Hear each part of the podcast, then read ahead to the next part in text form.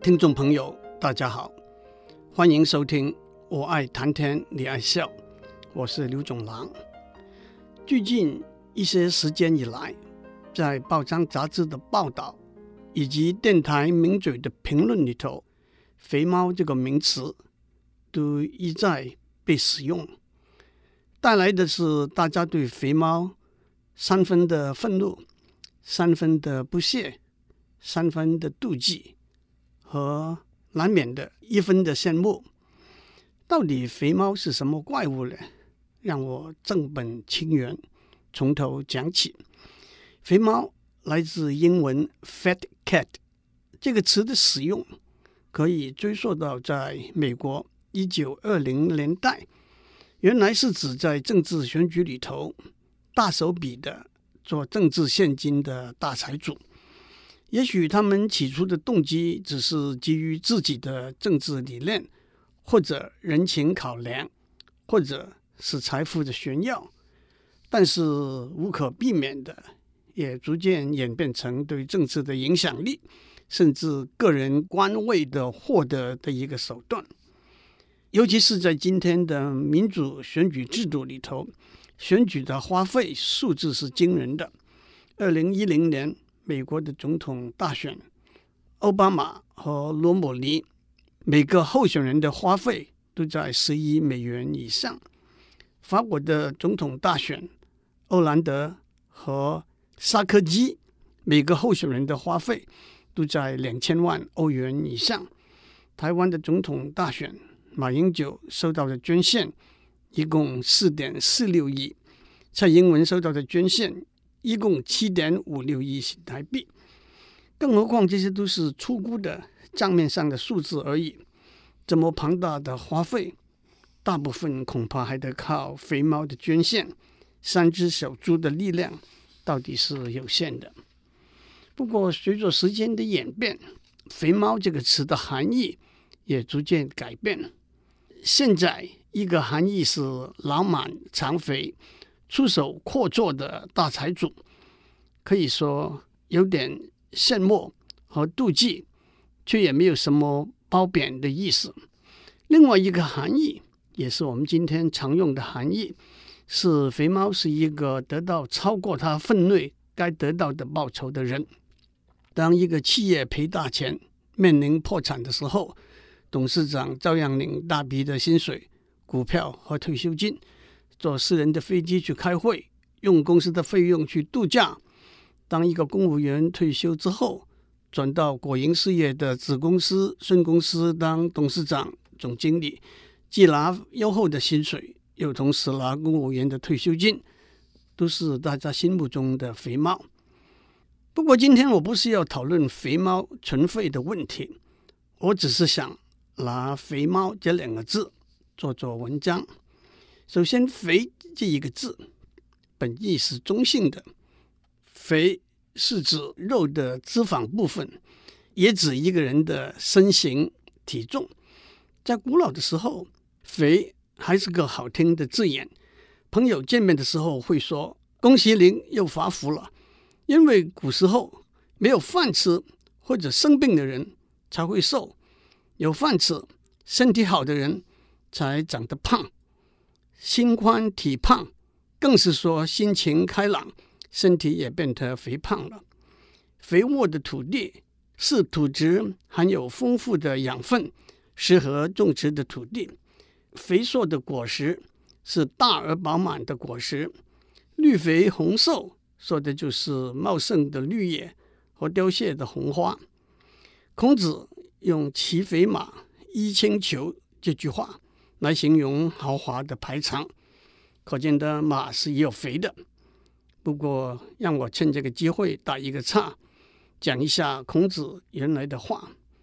按照《论语》里头的记载，子华和冉子都是孔子的弟子。子华要出使到齐国去，冉子为子华的母亲向孔子请求领取一点粮食。孔子说：“给他六斗四升吧。”冉子请孔子多给一点。孔子说：“那就给十六斗吧。”但是冉子却给了他八十斗。孔子说：“子华到齐国去，乘坐着肥壮的马驾的车子，穿着轻软温暖的皮袍。我听古人说过，君子周济处于困境的人，而不是要增加富有的人的所有。这是两千多年以前的事了。我们当然不能以小人之心度孔子之腹，但是这个故事倒可以有几个层次不同的解读。很明显的，孔子认为华子已经是一只肥猫了。所以不必给他的妈妈很多的粮食。可是，一开始是不是孔子根本不想给，只不过是不想让子华和冉子难看，意思意思一下呢？可是冉子要孔子加码，是不是冉子知道子华真的是很穷的呢？孔子也很够意思，就加码了。冉子却又思伤受受，再行加码。是不是因为他认为孔子的判断是不正确的呢？还是他和子华有默契，可以收一点回扣呢？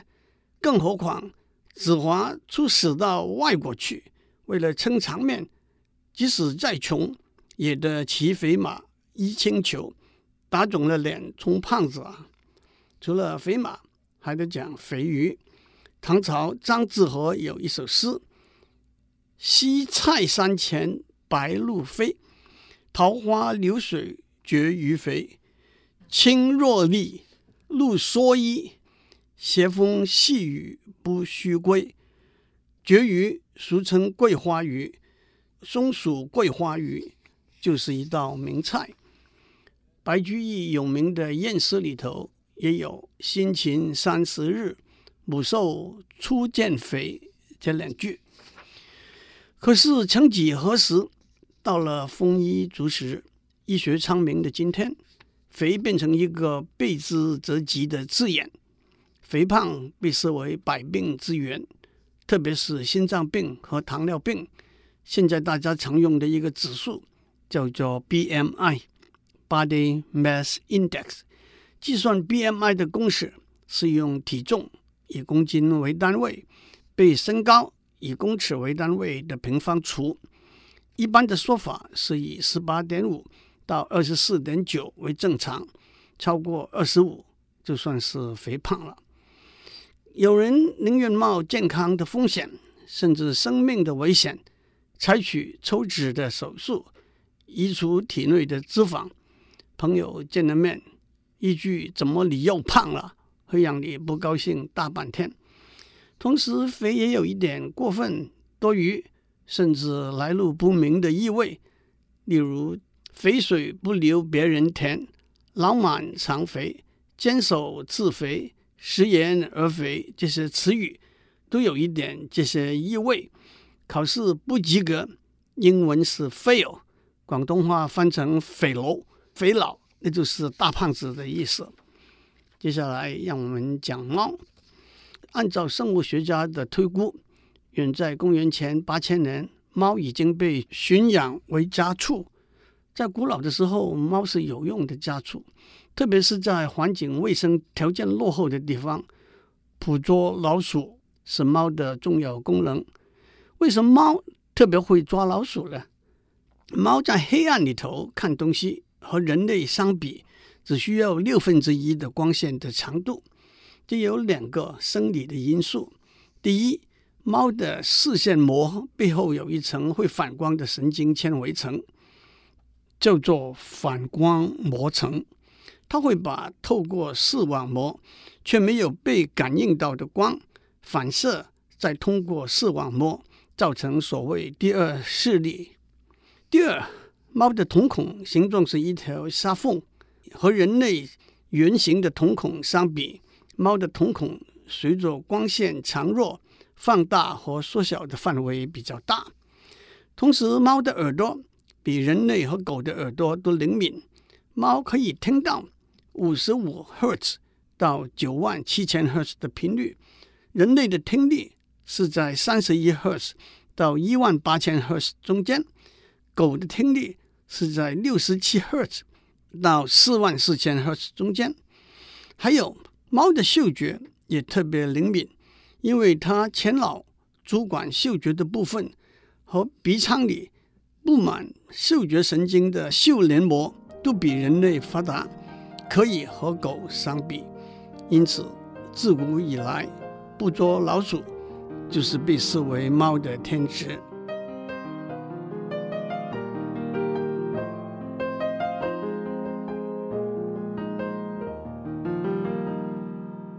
我们在上面讲过，捕捉老鼠被视为猫的天职，因此也就有不管白猫黑猫，能捉到老鼠就是好猫这句话。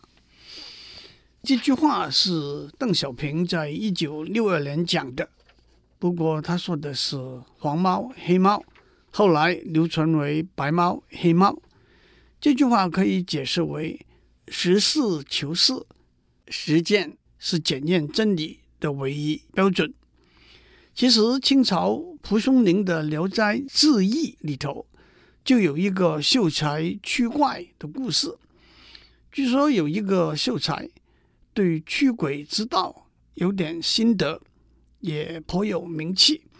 有一天，一个富商请他到家里喝酒，也没有说明喝酒的目的。等到秀才喝到醉醺醺，主人就安排他单独睡在花园里阴森森的一间屋子里头。半夜，有一个兽首人身、遍体生毛、牙齿尖利。目光如炬的妖怪出现了，秀才大吃一惊，赶快躲在被窝里头。哪晓得妖怪走到床边，伸手要拉开棉被，秀才一跃而起，把棉被翻过来盖住妖怪的头，紧按不放，同时狂呼救命。秀才吓得失魂落魄，但是妖怪也给喝走了。第二天。秀才怪责主人，想要请他来驱怪，事先又不把话说清楚，喊救命的时候也不出现救人。主人连声道歉说，怕起初讲了实话，秀才就不肯来帮这个忙了。自此以后，妖怪也不再出现。后来有人对这个故事的批注是：黄猫黑猫能捉到老鼠，就是好猫。只要秀才能够把妖怪赶走，他自己有没有给吓得屁滚尿流是无关重要的。假如这位秀才隐瞒自己也被吓得半死了一部分，只说自己的确有驱除妖怪的能力，那么大家也真以为他有神力了。这就是“黄猫黑猫”这句话的出处。古时候，猫在人类生活中有一个重要的捉老鼠的功能，不让老鼠把大米吃光，把衣服被褥咬破，不让老鼠传播致命的疫疾。曾几何时，随着环境卫生的改进，我们不再靠猫来捉老鼠了，猫就变成了人类最爱的宠物之一。据统计，全世界大概有五亿左右的宠物猫，它们吃精心挑选、既营养又可口的食物，定期沐浴洗澡、修剪毛发、检查健康，被主人抱在怀中抚摸呵护。在 James Bond 的小说和电影里头，一个头号的大恶人 l o f e l 的注册商标，就是他总是抱住的。白色蓝眼的波斯猫，在西方神话里头，伴在女巫身旁的一定是一只黑猫。宋朝大诗人陆游在邻近的村落找到一只猫，为它取名雪儿，还写了一首诗，表达对雪儿的宠爱：似虎能圆目，如蛆不复原，样子像老虎。但还会爬树，上小马，但是不必拉车。但知空鼠穴，无意喂鱼餐，只知道去抓老鼠，却不会去偷鱼吃。薄荷时时醉，瞿舒夜夜温。吃了薄荷，变得醉醺醺，晚上舒舒服服的躺睡在温暖的毛毯里头。前生旧童子，伴我老山村。你是我前生的书童吧？来到这个山村陪伴我终老。讲完“肥”和“猫”这两个字，曾几何时，“肥”从一个健康的字眼，变成一个多余、过分甚至贪婪的形象。猫从一种有用的家畜，演变成一种没有建设性功能的宠物。为什么要把“肥”这个形容词加到猫的身上呢？原来在英文里头，“fat cat” 这两个字是押韵的。押韵就是两个字有相同的母音，在一个词里头用两个押韵的字，听起来比较响亮，也比较容易记，而且往往带有一点轻松的意味。其实，在诗词里头，押韵的技巧是相当细致的，在中文里头，我们都用例如《诗韵集成》这种书来做参考。至于在一个字有多个音节的语言，例如英文，那就更加复杂了。例如两个字，它们最后的音节的母音相同，叫做 masculine rhyme，中文翻成男韵或者单韵。例如 head 和 tread，produced 和 reduced，两个字，它们最后两个音节的母音相同，叫做 feminine rhyme，中文翻成女韵或者双韵。例如 passion 和 fashion，pleasure 和 treasure。不过我们就不再说的那么细了，让我找几个大家比较熟悉的例子：payday。发薪水的日子，Double Trouble，双重灾难，Dream Team，梦幻团队，Fender Bender，汽车轻微的意外把挡泥板撞弯了，Snail Mail，蜗牛步伐的信件，在 Email 泛滥的今天，Snail Mail 通常指由邮局传递的邮件，Funny Money，伪钞。或者玩游戏时候用的钞票，mumbo jumbo，乱七八糟。还有 wine and dine，美酒佳肴；high and dry，孤立无援；fair and square，公平正确；wear and tear，长期使用下来的损耗；wheel and deal，操弄运作，长袖善舞。相同的，在中文里头。两个字的韵母相同的一个词叫做叠韵词，例如光芒、缠绵、糟糕、泛滥、渺小、彷徨、啰嗦、叮咛、苗条、高傲。倒过来，在英文里头，一个词里头两个字开头的子音相同的叫做 alliteration，中文翻成头韵。让我举几个例子：Big Brother 老大哥 ，Bounce Back 咸鱼翻身，Cash Cow 金鸡母，Close Call 鬼门关前走一遭，High Hope 高度期望，Jumbo Jet 巨无霸喷射机，Love Letter 情书，Pen Pal 笔友，Swan Song 曲终人渺，Think Tank 智囊团，zigzag 弯曲转折， 还有许多有名的商店或者商品的名字，例如 Best Buy、Dunkin' Donut、PayPal、Coca-Cola。英国有名的女作家 Jane Austen 的两本名著《Pride and Prejudice》（傲慢与偏见）、《Sense and Sensibility》（理性与感性）。在莎士比亚的名剧。The Tragedy of Macbeth 第一幕一开始，三个女巫上场说：“Fair is foul, and foul is fair。”善良即是邪恶，邪恶即是善良，都是 alliteration 的例子。同样，在中文里头，一个词的两个字声母相同，就做双声词。例如流利、慷慨、丰富、犹豫、玲珑。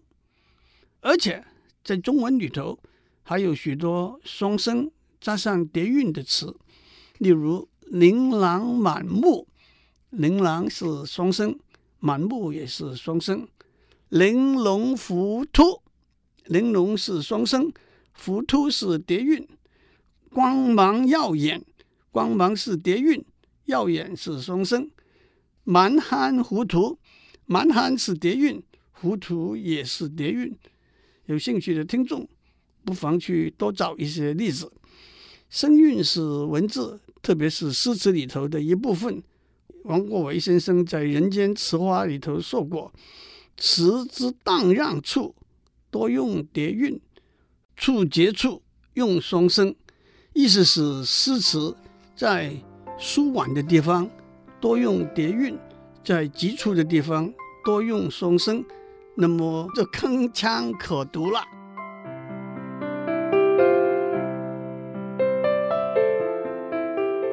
以上内容由台达电子文教基金会赞助播出。